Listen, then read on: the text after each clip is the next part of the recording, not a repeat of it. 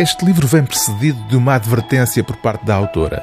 Tudo aqui, lugares, factos e pessoas, é real. Os próprios nomes são reais. Natália Ginsburg explica que, ainda assim, o projeto desta crónica íntima dos anos da ascensão do fascismo em Itália tem um propósito literário. Embora seja extraído da realidade, explica a autora, penso que se deverá lê-lo como se fosse um romance e, portanto, sem lhe pedir nada mais nem nada menos do que um romance pode dar. Léxico Familiar foi publicado em 1963 e é, portanto, um livro de memórias, ou melhor, talvez seja mais indicado chamar-lhe uma novela autobiográfica.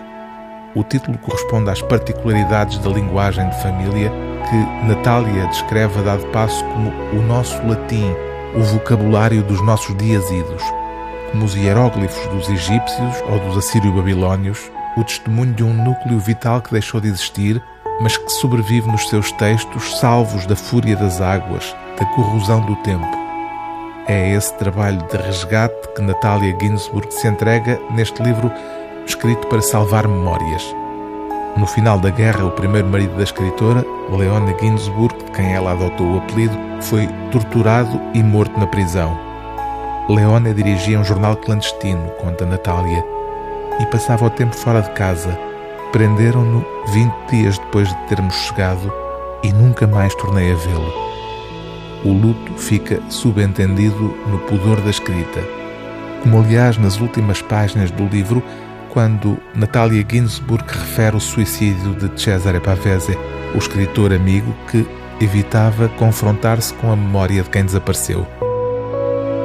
Pavese não falava nunca de Leone, não gostava de falar dos ausentes e dos mortos, e dizia-o, dizia quando alguém se vai embora ou morre, procuro não pensar nele porque não gosto de sofrer. Todavia, talvez por vezes sofresse a sua perda. Leone fora o seu melhor amigo.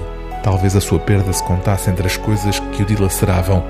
E a verdade é que era incapaz de se poupar ao sofrimento, de mergulhar no sofrimento mais amargo e mais cruel de cada vez que se apaixonava. O amor tomava-o e trabalhava-o como uma febre. Durava um, dois anos a seguir ficava curado, mas transtornado e exausto, como quem sai de uma doença grave. O livro do dia TSF é Léxico Familiar, de Natália Ginsburg, tradução de Miguel Serras Pereira, edição Relógio d'Água.